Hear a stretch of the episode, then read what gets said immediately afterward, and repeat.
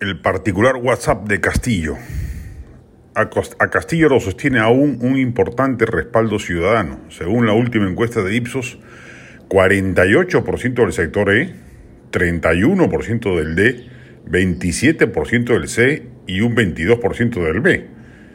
Y analizado por regiones, lo apoya el 56% del sur, el 43% del oriente, el 41% del centro y el 33% del norte.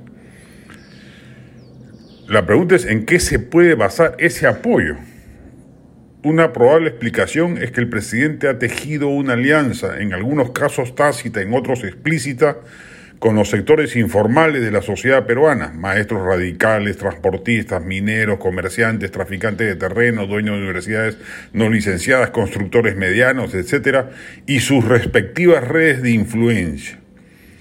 Esa amalgama de intereses sociales, con cierto arraigo popular en algunos casos, parecería ser el basamento social y político de Castillo.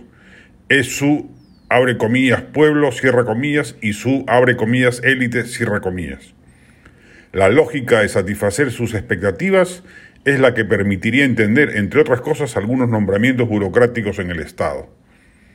No es, por supuesto, un elogio de la informalidad el que estamos haciendo, ya que no es buena noticia pasar de un mercantilismo, blanco a uno cholo, con igual perjuicio de los valores de un mercado competitivo y a la postre con la misma perversión del Estado y su deriva paulatina hacia fórmulas autoritarias.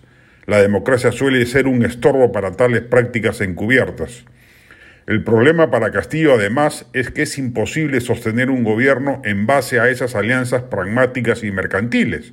Que lo diga sino Kuczynski, respaldado por el gran capital y toda la red de influencers financieros habidos y por haber. Al primer ventarrón la política se lo llevó de encuentro. Con el gobernante de lápiz puede pasar exactamente lo mismo. Su lista de WhatsApp sin duda no es la misma que tenían los que lo antecedieron en el cargo. Los lobistas de siempre no saben a quién escribirle cuando tienen un problema que requiere de un bypass burocrático. Es el reino de las Carolín López. Este emergente sector social está aprovechando la cercanía con el Estado para prosperar y capitalizar, igual que los grandes grupos de poder lo hicieron con PPK, García, Toledo o el propio Fujimori. Hoy se siente arrullado y protegido por los Bruno Pacheco o Vibertos que lo rodean, pero sin embargo la burbuja en la que lo han encerrado no le está permitiendo ver el país real, que poco a poco se va desgajando del régimen, ya solo la mitad de los que votaron por él lo sigue respaldando, y a ese paso no tardará mucho en transponer el punto de quiebre.